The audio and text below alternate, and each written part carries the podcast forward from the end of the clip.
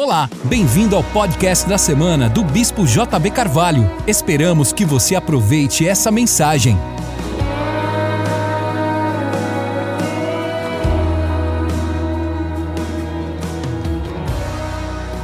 Pegue sua Bíblia comigo e abra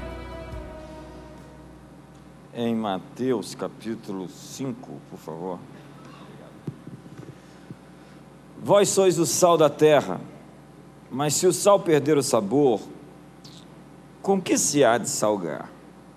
Para nada mais serve, senão para ser lançado fora e pisado pelos homens. Vós sois a luz do mundo.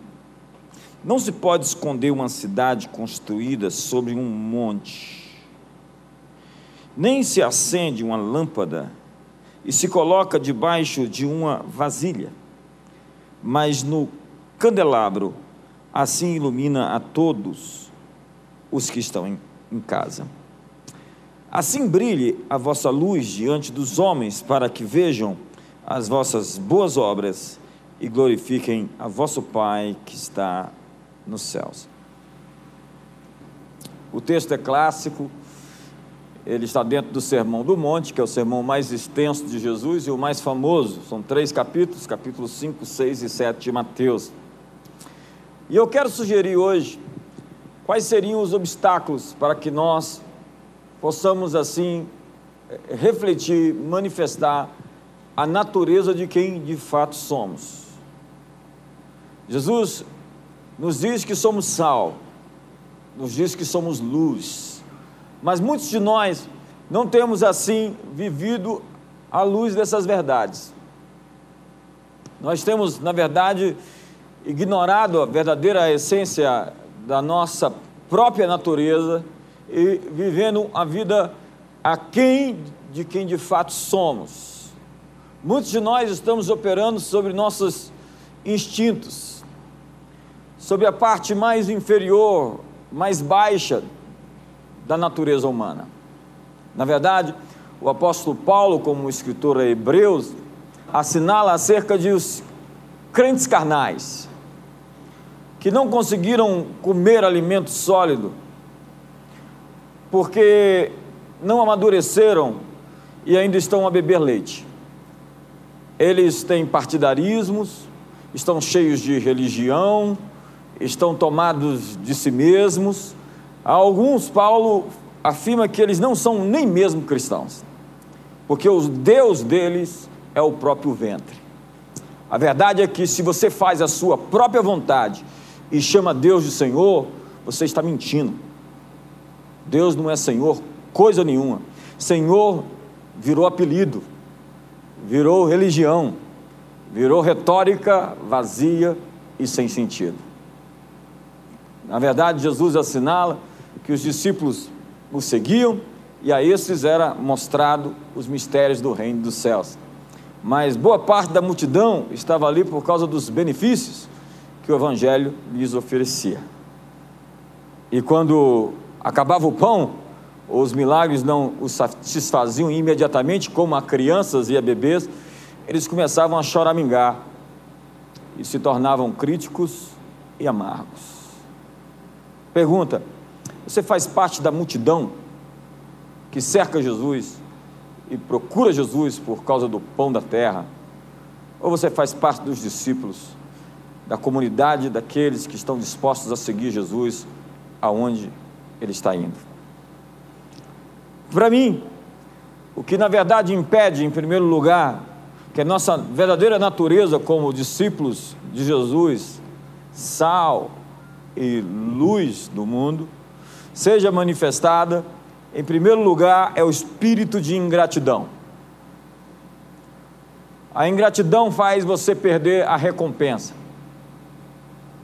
Foi alguém que disse que se você falhar, eu vou saber que em algum momento da sua vida você não honrou alguém que você deveria honrar.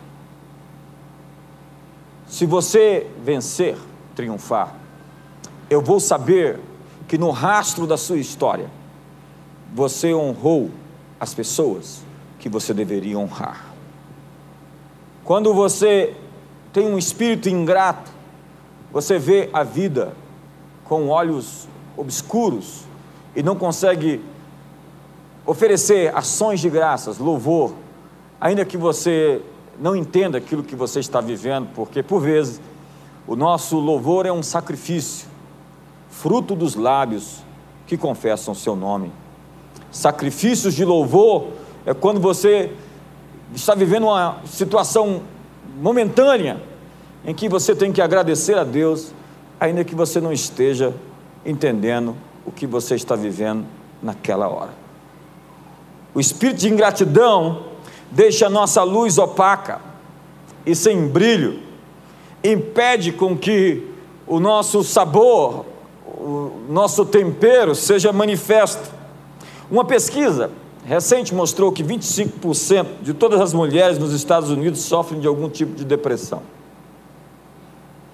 Há uma epidemia de pessimismo no mundo, de ansiedade, de desespero, que entrou em erupção e tem como resultado o mal do século, o que Andrew Solomon define como o demônio do meio-dia. A depressão é o resultado de um sistema sociológico que não é construído sobre a gratidão. Muitos quadros de depressão são quadros de ingratidão. A ingratidão gera pensamentos negativos e críticos que levam ao desânimo, à autossabotagem, porque não se obedece o princípio de Paulo, escrevendo aos Filipenses, no capítulo 4, verso 8: Pois tudo o que é agradável, tudo o que tem boa fama, se alguma virtude há, se algum louvor existe, isso ocupe os vossos pensamentos. Davi, o rei, Davi, o poeta, Davi, o pastor, viveu momentos de extrema depressão na vida. Mas ele é aquele sujeito que sabe, consegue abrir as portas para sair desses lugares obscuros. Davi é esse homem que tem a capacidade de superar seus obstáculos com um espírito de louvor, com um espírito de adoração. Veja o que diz o Salmo 18: Laços de morte me cercaram, torrentes de impiedade me impuseram terror, cadeias infernais me cingiram, e tramas de morte me surpreenderam. Esse não é um texto ali, isolado, mas é uma citação contínua de um homem que sabe viver nos abismos da terra e ao mesmo tempo se superar para subir aos montes mais altos em Deus. Lá no Salmo 42 ele diz: As minhas lágrimas têm sido o meu alimento, dia e noite. Enquanto me dizem continuamente: O teu Deus onde está? Lembro-me dessas coisas e dentro de mim se derrama a alma porque estás abatido, ó minha alma? Porque te perturbas dentro em mim? Espera em Deus, pois ainda o louvarei, a Ele, meu auxílio e Deus meu. Sinto abatida dentro de mim a minha alma, lembro-me, portanto, de ti nas terras do Jordão e no Monte Hermon e no outeiro de Mizar. Um abismo chama outro abismo, e eu já vi esse texto ser usado de maneira tão fora do contexto ao fragor das tuas catadupas, todas as tuas ondas e vagas passaram sobre mim. Ele diz: Eu fui atropelado. Um caminhão de 18 pneus passou por cima de mim e eu estou todo moído, estou todo quebrado. Mas Davi é uma espécie de Wolverine. Ele rapidamente se ergue, ele rapidamente se levanta porque homens de Deus são conhecidos pela sua superação, de levar um murro e estar já prontos e posicionados para próximas batalhas, para próximos confrontos.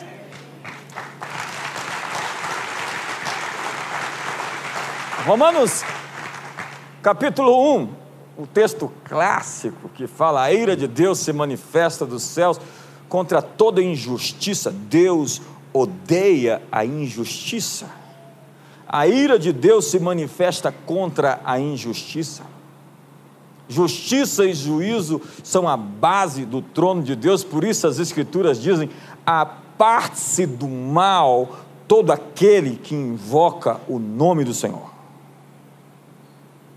Não envolva Deus nas suas confusões. E ele diz que ao invés de adorar o Criador, eles adoraram a criatura. E o texto vai decorrer em uma série de outros pecados que partem do princípio da ingratidão. De ao invés de oferecer adoração a Deus pelo oxigênio que nós temos, pela vida que nos foi dada, pela saúde, se você não está satisfeito, faça o seguinte: vai lá no setor de politraumatizados do hospital de base. Faça uma visita e veja como é que sua vida está muito boa. Se você não está satisfeito, faça uma visita ao sertão e veja a realidade dessas pessoas que não têm nem água para beber. Como no antigo ditado chinês, reclamei porque não tinha sapatos, cheguei a uma esquina e vi um homem que não tinha pés. Romanos então nos ensina que a ingratidão, vou repetir, a ingratidão é o pecado pedra angular de todos os outros pecados, com uma trajetória que leva à cobiça, aos pecados sexuais, a fofocas e todos os tipos de maldade. Se você quiser conferir, vai lá em Romanos 1, lê em casa. A coisa mais contracultural que nós podemos fazer hoje é ser gratos. Porque virou moda. Precisar, procurar ajuda e depois se esquecer. Virou moda. Desde que Lúcifer, Lúcifer, querubim da guarda, o anjo ingrato, que se bastava e que achava que merecia mais do que tinha, porque a ingratidão parte desse princípio: eu não tenho o que eu mereço.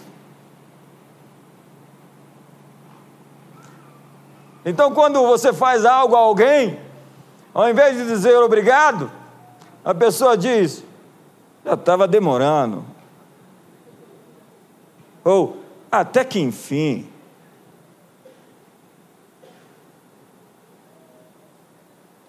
A rebelião de Satanás foi uma rebelião de ingratidão. Ele não se contentou em ser o sujeito criado sob o brilho das pedras. Ele não se contentou em ser o sujeito que no dia em que foi criado, foram feitos instrumentos musicais. Ele não se contentou na beleza das formosuras fostes formado, e não se achou iniquidade em dia até que, até que ficou ingrato. E disse: Eu quero mais. Eu não estou aqui contente de ser o ministro de louvor que te adora. Eu quero, na verdade, ser adorado também. Dá um sorriso para o seu irmão, que a situação está séria aqui hoje. Satanás é o anjo ingrato. A gratidão é a antítese do reino da escuridão. Quando você é grato, você está quebrando cadeia. Você quer ministério de libertação, não é chegar a preencher uma ficha de libertação e ficar fazendo desligamento como se aquilo fosse mágica. É ter atitude de gratidão para com todos aqueles que, desde que entraram na sua história, fizeram algo pela sua vida e você pega o telefone para te dizer: simplesmente eu liguei para dizer obrigado.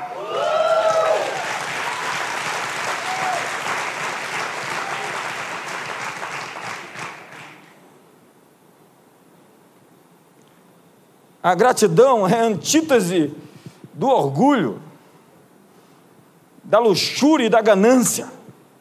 O pecado original de Satanás foi o orgulho. que o levou a não ser grato para o seu lugar como um querubim da guarda. Eu quero mais. Satanás é o pai da ganância e o pai dos gananciosos. É o pai da cobiça, da reclamação, o pai da mentira e dos mentirosos. A ingratidão nos tira de perto as pessoas que iriam nos abençoar. Porque ela afasta de nós aqueles outros que poderiam potencialmente estender a mão e fazer algo, abrir portas. Porque a desonra sempre faz perder a recompensa. A crítica velada, escondida, nunca é velada escondida, porque o autor de Provérbios diz: que nem no íntimo do teu coração amaldiçoes o rei.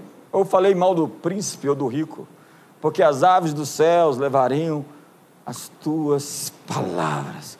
E não existe nada que expresse mais a ingratidão do que palavras. Palavras ditas pelas costas, de gente covarde, de gente maldosa. Pastor, não tem outra mensagem para pregar?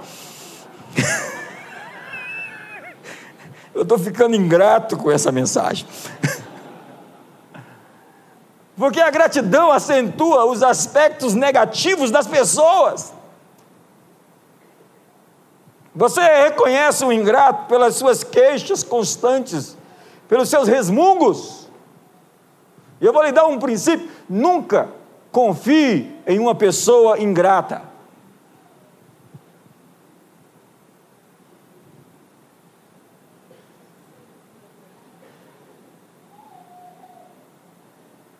Porque a gratidão é que te faz entrar no santuário de Deus, está lá no Salmo 100. Diz assim: entrai em seu santuário com ações de graças.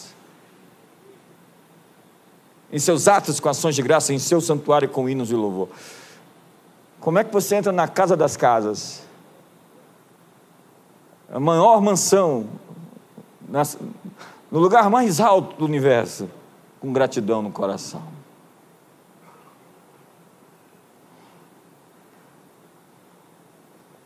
Pessoas ingratas exalam o espírito errado em nossas casas, contaminam ambientes, pessoas com mais ingratidão. Algumas pessoas vêm à igreja e ligam o interruptor de ações de graça durante um culto de duas horas. Então saem daqui reclamando. Por duas horas eu estou agradecendo. E o resto da vida eu estou murmurando. Amigo, Adoração não é um culto de duas horas. Adoração é um estilo de vida.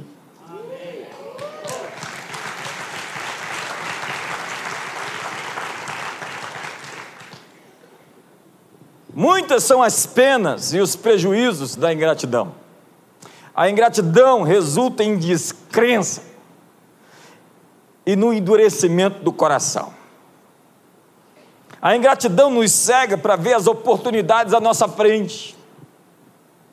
Porque foste fiel no pouco, Deus te colocará sobre o muito. Foste grato no pouco, Deus te dará mais. Eu me lembro quando eu comecei a escrever livros. Eu escrevia num 286. Alguém lembra disso? E era um dinossauro era da era glacial, jurássica. E eu aprendi a ser grato pelo dinossauro.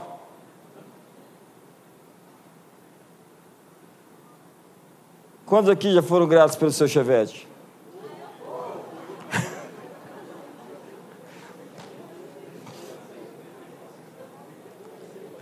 Deus já providenciou todas as nossas necessidades.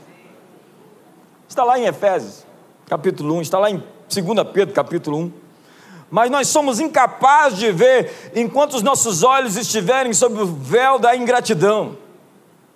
Nós somos incapazes de ver o que Deus fez por nós enquanto nós não nos desligarmos do espírito crítico, maledicente, amargurado, ressentido.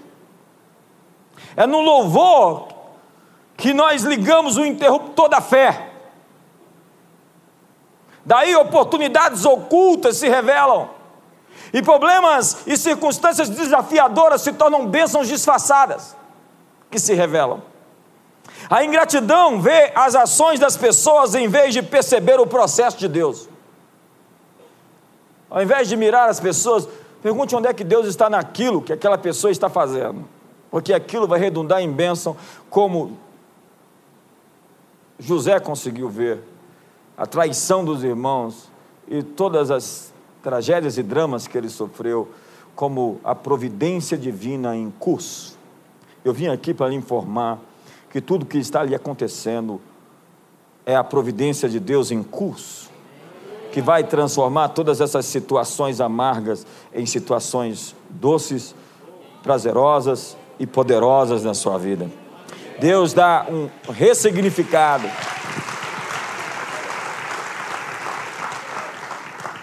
Quando nós conseguimos mudar o nosso coração, Deus ressignifica aquilo que nos acontece. Davi disse que o Senhor era a sua porção, o seu cálice e a sua herança. O apóstolo Paulo viveu uma vida de alegria e louvor, o que era diferente de parecer uma vítima das circunstâncias externas. Ele estava lá na prisão, preso, amarrado, acorrentado e estava adorando. E a adoração dele foi tão poderosa que as correntes romperam. Porque a gratidão, ela quebra as correntes da sua vida. Deus sempre vai multiplicar as coisas na sua vida que você é muito agradecido por elas. Ele não vai confiar em você com tudo o que você não foi grato. É como alguém que recebe um presente Chega lá o marido, dá para a esposa um presente, ela olha, ah, hum. O marido então fala, ela não gostou, não vou dar mais. Então você recebe um presente, ainda que não tenha gostado, fala, muito obrigado. E aí ele vai dizer: opa, ela gostou e foi grata? Quantos amam dar presentes para as pessoas que celebram o que você faz? O Catecismo de Westminster. Começa afirmando que o nosso maior propósito é glorificar a Deus e gozá-lo para sempre. No céu, os anciões e os seres angelicais estão continuamente adorando nosso Criador. Uma das coisas que eles dizem é: Tu és digno, Senhor, e Deus nosso de receber glória e honra, e louvor, e adoração, e poder, porque criaste todas as coisas e por tua vontade vieram a existir. A coisa mais contracultural que podemos fazer para tirar o diabo, do diabo, o seu poder sobre nós e nossas famílias, é um espírito grato.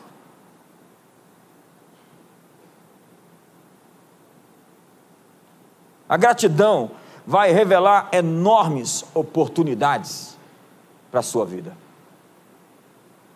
Seja grato por ele, diz Tiago capítulo 1, verso 17, por todas as coisas boas que ele nos deu.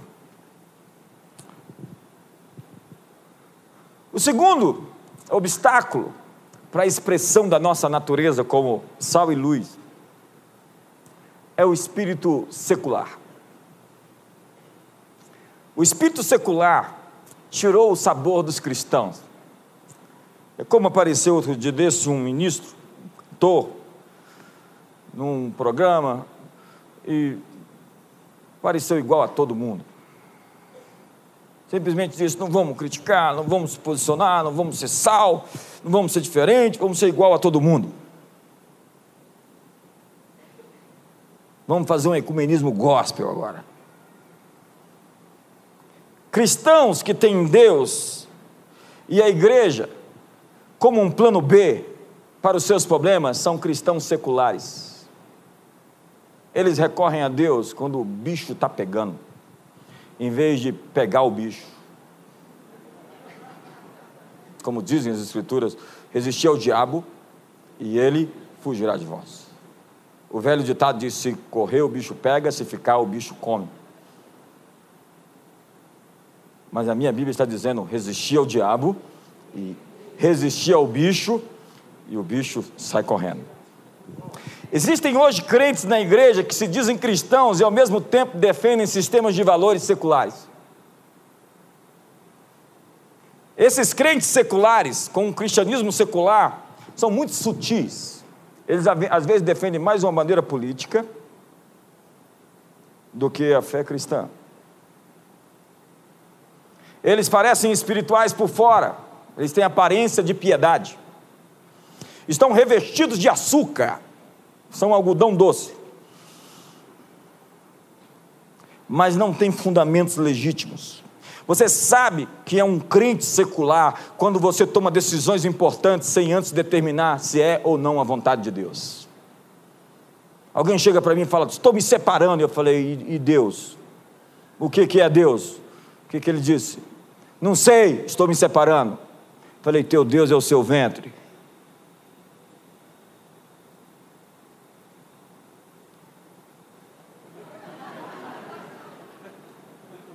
Eu vejo assim, ai, ai, ai. Deus é uma mera parte da sua vida. Então a igreja é um plano B. Eu vou quando der. Horário de verão.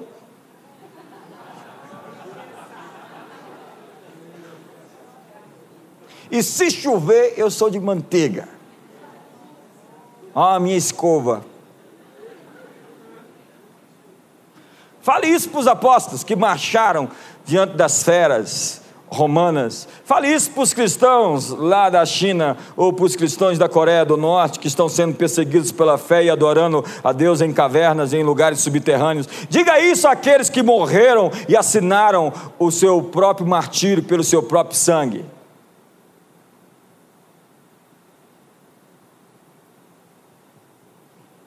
Muitos crentes hoje são ateus funcionais, porque tomam decisões importantes sem buscar saber qual é a vontade de Deus. Eles casam ou descasam, se deslocam para outra região, mudam de emprego, mudam de igreja, sem ouvir a voz de Deus ou a sua liderança espiritual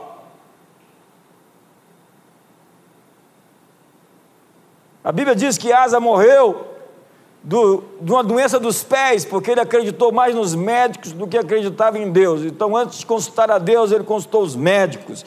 Nada contra os médicos, precisamos deles, mas Deus está acima dos médicos. Deus está em primeiro lugar e não aceitará ficar em segundo lugar.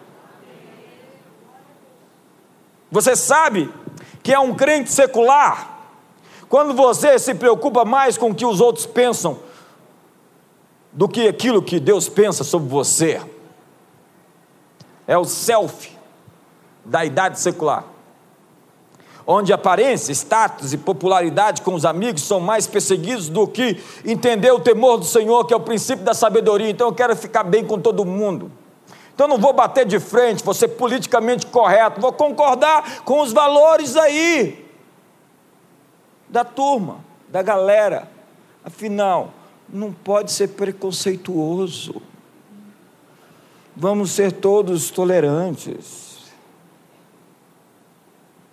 A tolerância não está acima da verdade. E o que é verdade vai continuar sendo verdade.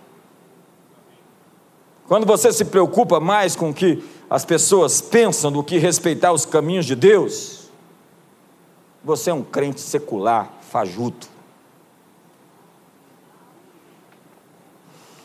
Os verdadeiros seguidores de Cristo não fazem de Deus uma mera parte das suas vidas, porque Deus é a sua vida.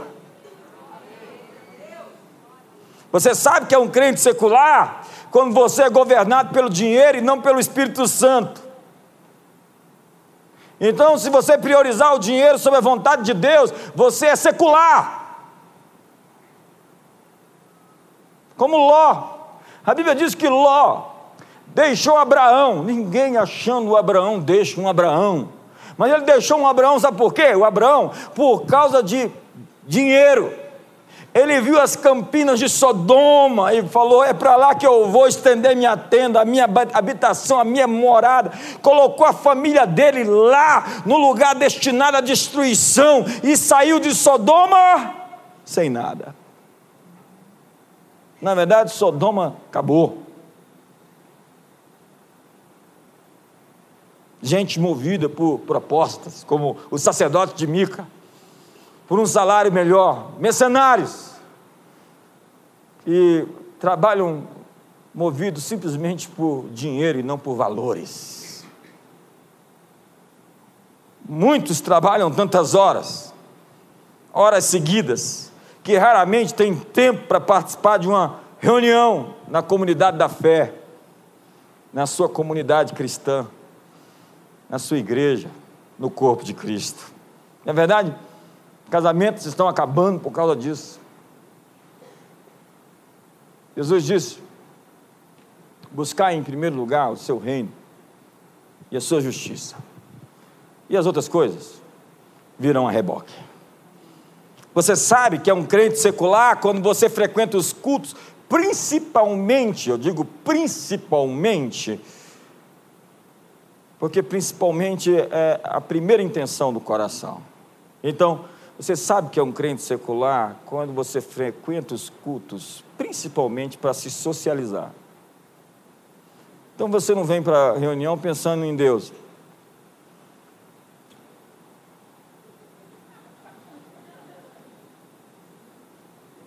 Acho que eu tenho uns negócios para fazer lá. Crentes seculares têm como principal motivação vir à igreja para encontrar seus amigos. E não queria falar assim então com você diretamente. Não está nada de errado em se socializar, em ter comunhão e relacionamento com os irmãos, faz parte do culto, da relação, faz parte do cristianismo. A cruz é vertical, a cruz é, a cruz é horizontal.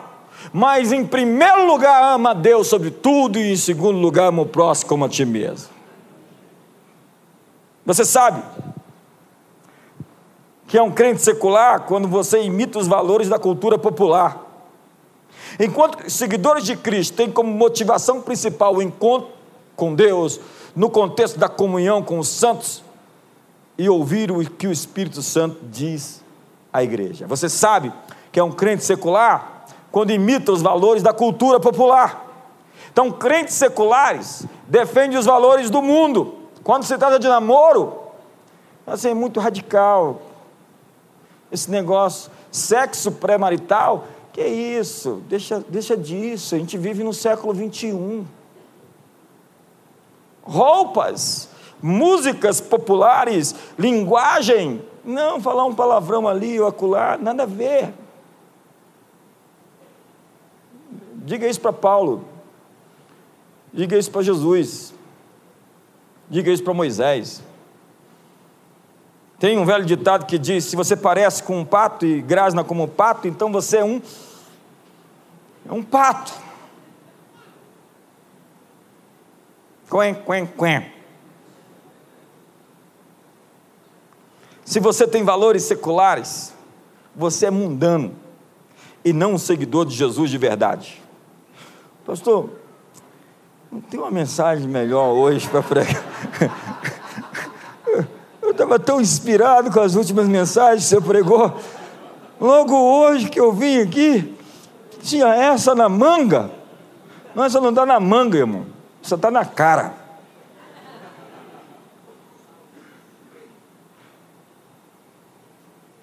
Você sabe que é um crente secular quando você não tem um estilo de vida de buscar a Deus. Deus para você é uma religião e não um relacionamento. Crentes seculares podem dizer uma oração rápida aqui e ali. Tipo assim, Senhor, tu sabes. Para que, que eu vou orar? Tu sabes. E eles falam, abençoa meu estilo de vida secular. Estou nem aí. Mas eles não têm vida devocional, nem compromisso com o corpo de Cristo. E sabe qual é a diferença entre a galinha e o porco no café da manhã? é que a galinha põe o ovo e o porco dá o bacon. Essa é a diferença de compromisso entre seguidores de Jesus e seguidores ocasionais de Jesus. Você sabe que é um crente secular quando sua vida não tem impacto sobre os outros para o Evangelho. Crentes seculares não têm um fato para ganhar ninguém para Jesus. Na verdade, eles estão fazendo até alguns desviarem.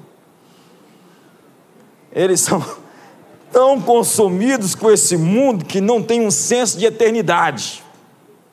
Os membros não salvos da família, amigos e colegas de trabalho, eles nem sabem qual é a diferença entre um crente e um descrente. Você faz tudo que eu faço, e ainda pior. Ainda vem falar desse teu Deus para mim? Você sabe que é um crente secular quando você não faz discípulos. Se você não estiver atualmente fazendo discípulos, ajudando pessoas a amadurecer em Cristo, você está desobedecendo a grande comissão que Jesus ordenou. Você sabe que é um crente secular quando dá o seu dízimo e as suas ofertas quando lhe é conveniente. Vou fazer um trato com Deus, se der certo eu continuo dando. se não der certo eu vou fazer outro investimento ali, tem outros investimentos. Alguns estão falando assim, não estou gostando. Crentes seculares vivem como se eles são os únicos responsáveis pela sua vida, dinheiro e riqueza. Mas eu vim informar que para ser verdadeiramente um cristão, você tem que chamar Jesus de Senhor. E Senhor não é um apelido. Quando você fala Senhor, você está dizendo: Estou aos teus serviços.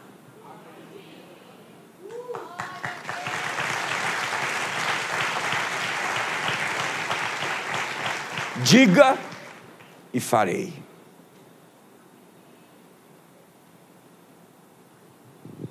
Estão prontos para o próximo ponto? Sobreviveram ao segundo? Agora vem o espírito religioso. A coisa vai ficando mais séria. O espírito religioso, eu falei outro dia desse, é que nem aquele quarteto fantástico. Tem lá o Coisa. Lembra do Coisa? Ele é todo pedrado. Tem gente que é assim, todo pedrado. É um religioso. A minha experiência é que pregar o evangelho para pecadores é fácil. Eles têm sede e fome de Deus. Pregar o evangelho para um religioso é a coisa mais difícil que existe. Porque eles acham que sabem. A propósito, quem foi mesmo que perseguiu Jesus?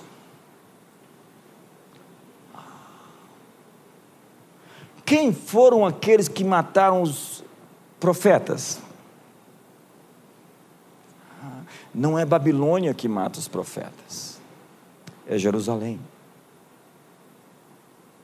O espírito religioso rouba nossa verdadeira natureza e tenta substituí-la por outra essência. Quando eu sei que estou sendo influenciado por um espírito de religiosidade, é quando você tem um espírito de julgamento e julga as pessoas pela aparência delas. Deus disse para Samuel: o homem julga pela aparência exterior, mas o Senhor vê o coração. Igrejas legalistas julgam pessoas por causa do seu vestuário. É claro que tudo tem ordem e decência. Senhorita, eu digo senhorita porque senhoras não precisam de advertências assim. Se o seu corpo não está à venda, não faça propaganda.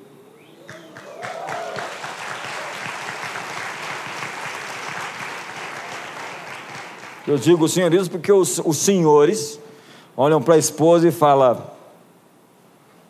Vou comprar um vestido para você maior. Enquanto isso, volta lá e troca esse.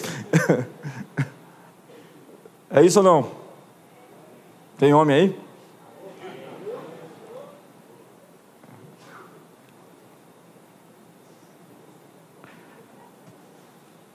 Eu gosto, eu gosto de ver os alternativos e os quadradinhos brigando. É engraçado, eu tenho um amigo cabeludo, senti tipo esse cara que me instalou hoje. E nós somos uma igreja inclusiva. A gente gosta de ter as pessoas mais estranhas da terra aqui. A gente quer ter todo mundo, todo tipo, dos carecas aos cabeludos.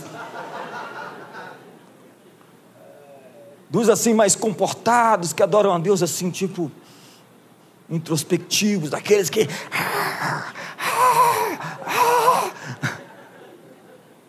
A gente quer ter todo tipo de expressão aqui.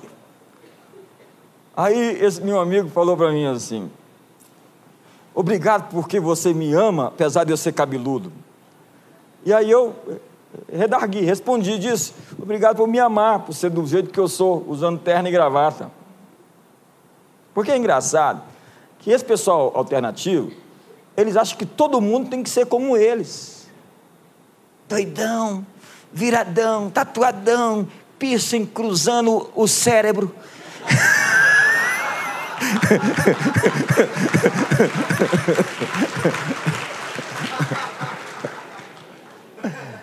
Aí se você não é do jeito que ele.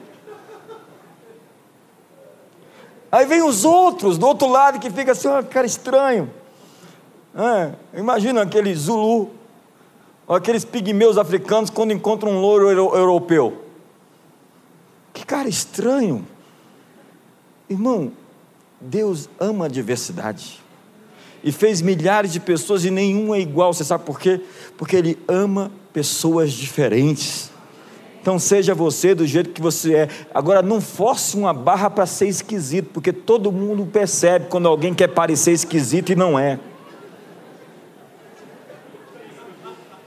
Falar daquele que sujeito sem identidade, que quer parecer, que quer colocar a identidade dele numa calça rasgada, com uma corrente assim, passando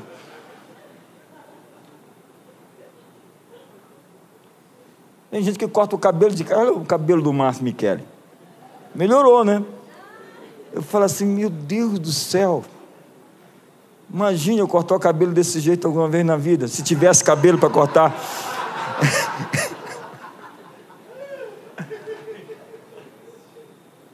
Você tem um espírito religioso quando tenta conformar a santidade externa sem transformação interior. É quando você só é uma capa. Jesus repreendeu aqueles que tentaram limpar o homem exterior sem transformá-lo por dentro. Limpa o exterior do copo, mas o copo está sujo por dentro. Por fora são ajeitadinhos, tipo sepulcros caiados, mas por dentro só tem lixo, podridão e morte. Gente que aparenta ser, como dizia Hamlet, ser ou parecer, eis a questão. Essa é uma versão nova. Há pessoas que querem parecer. As pessoas com esse espírito religioso normalmente têm hábitos pecaminosos escondidos. É a nossa experiência, amigo. A nossa experiência é que quando o cara é legalista demais, está sobrando, está faltando em algum lugar. Eu vi aquele sujeito assim, que arrota a santidade. Um cara insuportável o tempo todo, quer ser o profeta. Olha para todo mundo assim. Eu tenho raio-x, consigo ver todos os seus pecados. O tempo todo ele está em posição armada, quer dar uma palavra. Eu tenho uma palavra para te dar agora. E ele tem um olhar de peixe morto assim.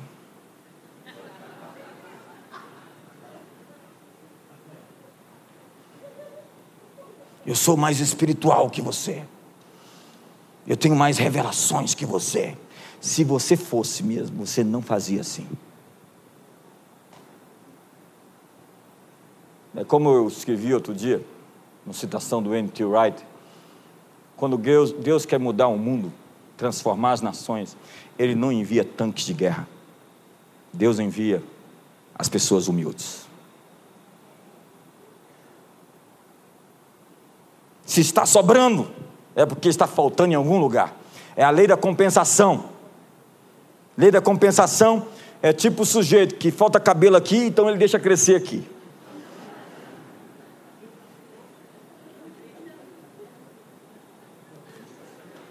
E a lei da acusação é, é quando você que é morena ou loura, não sei, tem um cabelo dessa cor.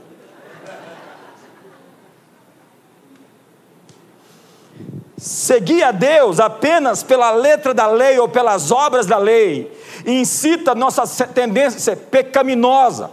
Quando eu me basto, quando eu acho que eu sou comigo, que quer comigo, que eu tenho força, que eu sou o cara, amigo, acredite, não tem nada a ver comigo tem a ver com a graça e com a misericórdia dele.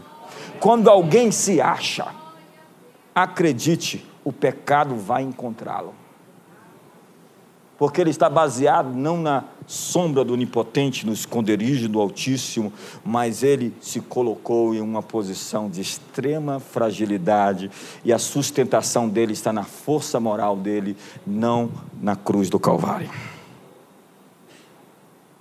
E aí, essas pessoas com espírito religioso que não entendem a graça vão andar em autocondenação. Elas, por vezes, se tornam críticas e maldizentes. Pois, uma vez que sejam tão duras consigo, serão igualmente duras com outras pessoas. É o perfeccionista. O espírito religioso pode ser encontrado em atividades ministeriais que não celebram a presença de Deus. Eles são ativistas ministeriais, fazem a obra de Deus, mas não celebram o Deus da, da obra. Há muitos de vocês que já viveram isso. Trabalhou para multiplicar célula, célula, célula, célula, e não tinha tempo nem para orar. Aí depois chega aqui e fica com essa cara, olhando para mim, quando a gente fala de se reunir num grupo pequeno. Já manifesta. Eu, eu descobri que pessoas religiosas são superficiais na adoração e superficiais na comunhão. Sabe aquela pessoa que você não consegue entrar mais fundo, descobrir coisas mais? Ele fica ali, você fala, tem alguma sombra ali, eu não consigo ver e ele não deixa eu ver. Comunhão rasa. E adoração, adoração na superfície. Ele está no culto assim, está um mover, adoração, e ele. Parecendo aqueles irmãos, eu não vou falar a igreja, que estão vigiando, ver se tem alguma manifestação de demônio. Vai aparecer agora um, alguém vai manifestar. Ele não consegue fechar os olhos, aí fica andando no culto. Parece que a presença de Deus incomoda ele. Vai no banheiro toda hora e, e sai, e levanta, e, e, não, e ele não consegue você não sabe, mas eu fico te olhando. Ele não sabe o que, que é o Santíssimo Lugar. Ele não sabe o que, é estar solitário no meio de uma multidão. Ele não encontrou Deus ainda porque ele só tem uma religião.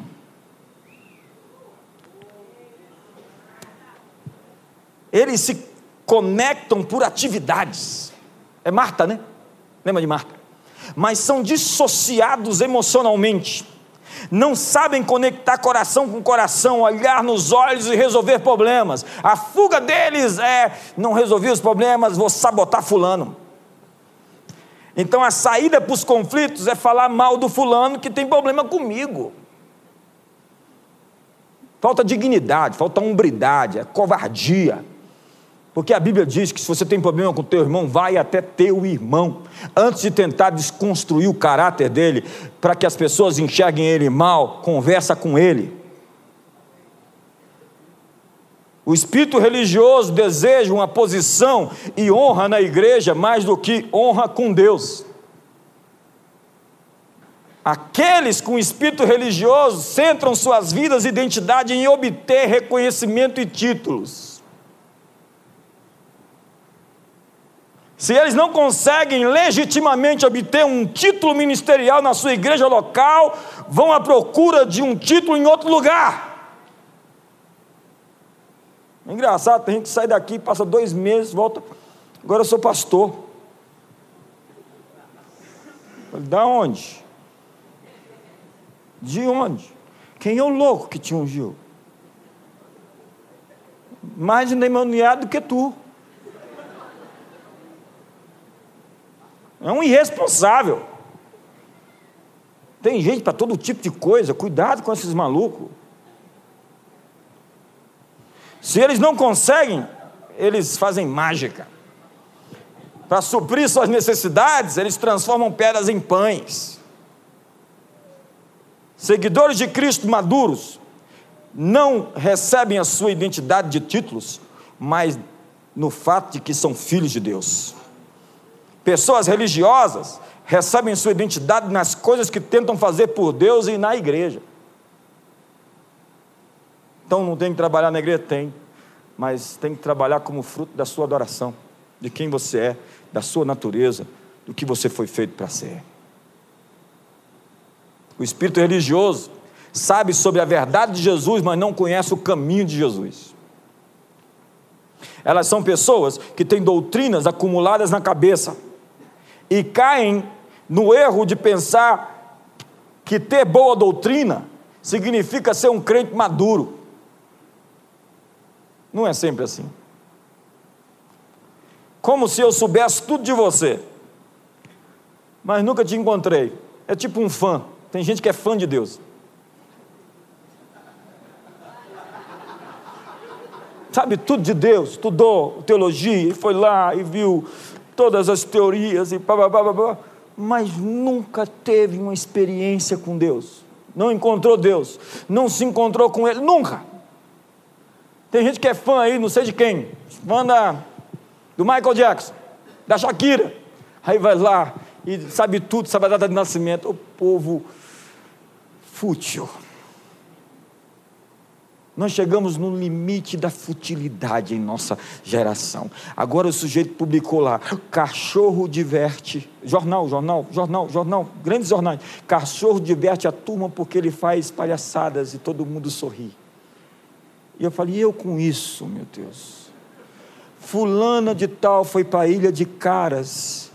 E eu falei, o que que fez isso mudar a nossa vida? Fulana trocou de namorado e está com outro.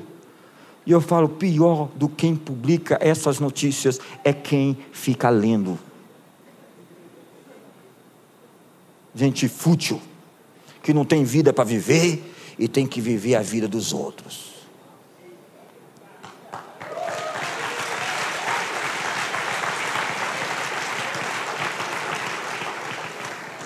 Hoje o Espírito do Senhor está aqui.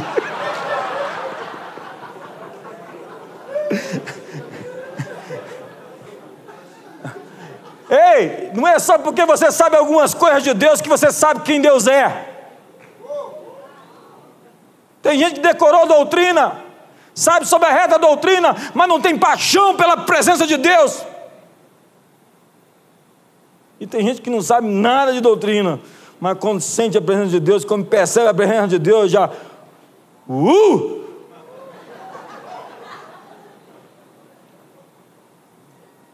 O espírito religioso projeta a justiça, mas interiormente está cheio de raiva e de ressentimento. As pessoas religiosas sabem toda a linguagem cristã. Eles têm o decoreba, o evangeliquez, os chavões, os jargões, as expressões eclesiásticas. Sabem agir e projetar-se em certos ambientes e usam isso para ganhar influência nos círculos da igreja. No entanto, isso não dura muito. No primeiro conflito, essa projeção de personalidade superficial, meramente religiosa, mostra que não tem sustentabilidade, consistência para lidar com dor, com perdas e com decepções. Então, Fulano derrete. Como os fariseus, os religiosos parecem justos, mas por dentro estão cheios de raiva, ressentimento e de inveja. Amigos, quando nos tornamos apenas religiosos, Deus nos permite falhar.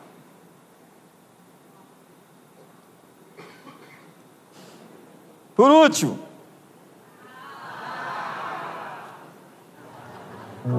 amigos, nós vivemos em um planeta órfão.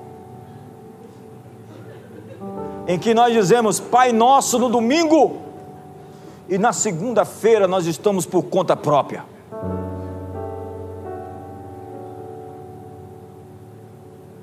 Alguém com espírito de orfandade está sempre à procura de aprovação e reconhecimento. Você precisa ver a mágica que as pessoas fazem para serem vistas. Pirotocnias. Olhem para mim, preciso ser visto. Preciso do seu amor. Me ama. Normalmente a expressão da rebelião de muitas pessoas é um grito de amor. E vai viver em busca de aprovação sua dor é tão grande que estão em busca de alívio, alívio temporário. Querem ser vistos, aplaudidos, elogiados e reconhecidos. Quando não, eles passam a fazer publicidade de si mesmos. Sabe o que, é que me dá nervosismo? É quando eu vejo alguém falando bem de si mesmo. Porque essa é uma estupidez. A Bíblia diz assim: ouça, seja a boca dos outros que te louvem e não a sua. Não há nada tão enjoativo como ver gente fazendo publicidade, propaganda pessoal. Deixe que os outros falem por você. Tem gente que ainda comete o crime de falar de si mesmo como se fosse uma terceira pessoa. Ah, o JB? O JB é assim, é assim, é desse jeito e é desse jeito. Mas o JB não é você? Então, por que, que você fala do JB como se fosse outra pessoa? Você, eu acho que é o Smiggle. Master, Master, my precious.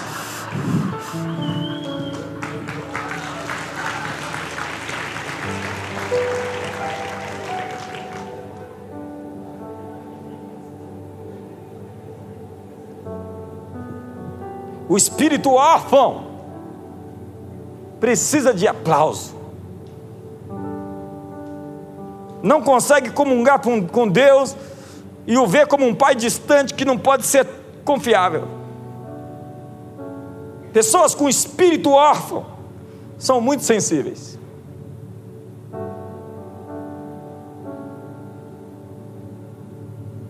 Órfãos andam com um espírito de rejeição ao lado, eles andam acompanhados já mandando mensagem para os outros as rejeitarem. Eles carregam a suposição inconsciente de que as pessoas estão contra eles. Eles têm uma ideia de que as pessoas estão conspirando. Então eles veem umas pessoas conversando ali, eles estão falando mal de mim lá, ó, tá vendo? Eles ficam facilmente ofendidos. Ei, o quão rápido você se ofende? Isto mostra claramente o quão rápido você é orgulhoso.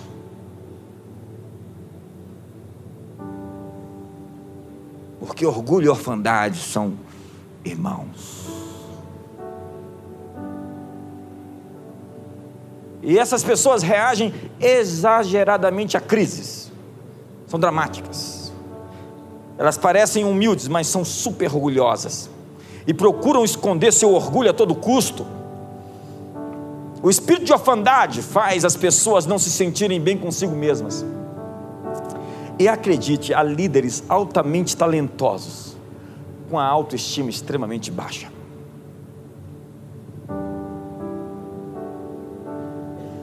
E que tentam desesperadamente compensar seu autodesprezo por realizações. Então eu vou mostrar que eu sou alguém fazendo algo, e as pessoas vão descobrir que eu sou algo, que eu sou alguém. Então eu vou vencer para mostrar para vocês que eu sou alguém. De onde vem isso? Vem do papai, que nunca disse para você: Eu te amo, se você vencer ou não. Eu te afirmo, você é meu filho, nisto reside a sua importância. Eu te amo sem motivos, eu te amo primeiro, independente do que você faça. Você é meu filho e você é amado.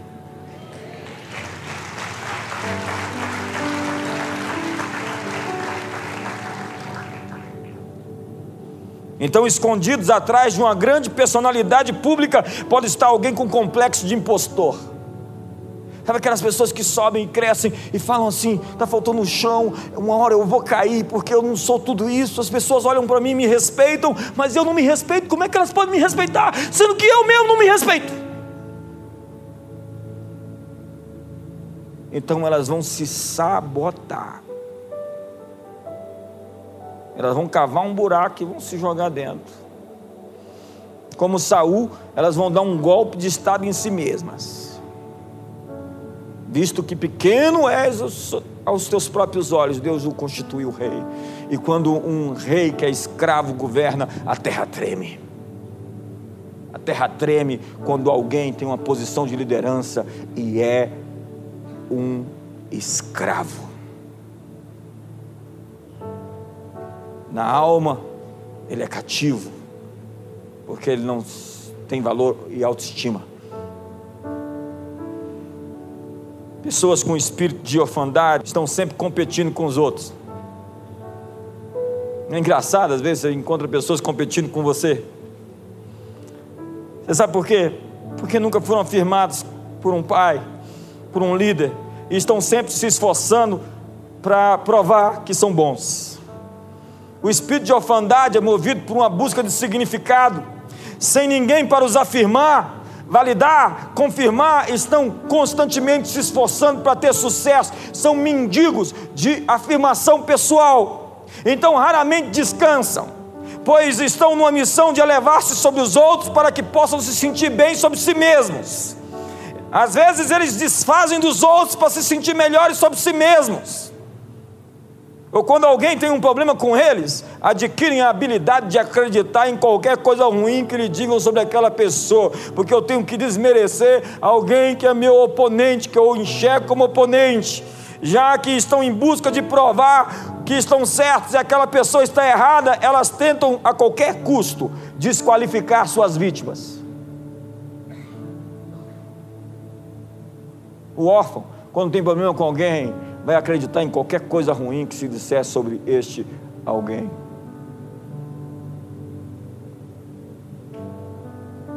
Então eles sonham, eles têm respaldo de Deus. Eu tive uma revelação sobre Fulano. Ele começa a projetar as inseguranças deles em sonhos. Então ele se certifica de que fulano é mal, porque eu tive uma visão ruim com fulano, então esse fulano eu sei quem ele é. Eu vi, eu tive uma revelação, um discernimento. Ei, a malícia é a mãe de discernimentos ímpios.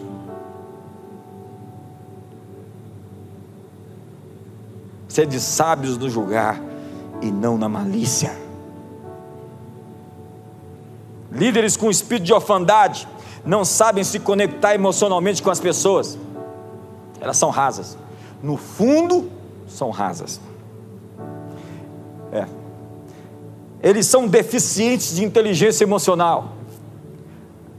Mas as crises revelam do que são feitos os relacionamentos.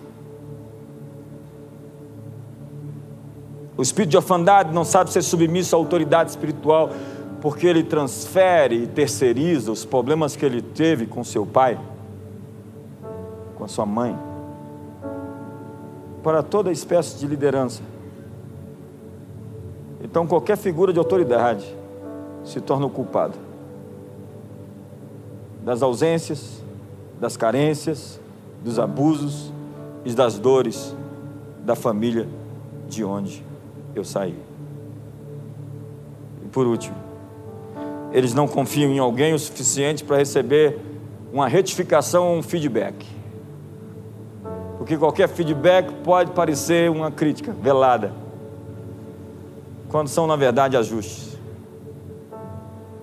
O espírito de orfandade não sabe interpretar a realidade corretamente, porque eles interpretam tudo através das lentes do seu abandono da sua rejeição, da sua decepção. Então eles criam uma realidade virtual para si mesmos. Uma hora são bem frágeis, num outro momento agressivos e perigosos. Pessoas com espírito órfão não conseguem manter limites. Eles não sabem se conectar emocionalmente com seus filhos biológicos e espirituais. Isso causa alienação. Alienação na família, alienação com o marido, conflitos com amigos. Você sabe, você seria muito bem sucedido se você se tornasse um expert em relacionamento. Relacionamentos é a vida. Quando você for morrer, se você morrer, eu vi uma estatística ontem que me assustou. Diz que em 2045, uma parte da ciência está dizendo que ninguém vai morrer mais. Então, se você chegar até lá vivo,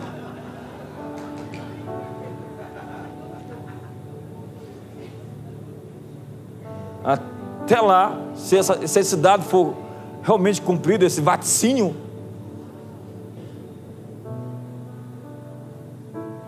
mas se você fosse morrer daqui a cinco minutos, você não ia pensar quanto você deixou na conta bancária, ou naquele Porsche lá na tua garagem. Tem gente que trata o carro melhor do que a esposa. Ou você não ia pensar na casa ou no barco, aquele barco seu lá do lago. Você não ia pensar nada disso. Você ia pensar em pessoas. Porque no fim de tudo, seu maior tesouro nessa vida e na outra vida são pessoas.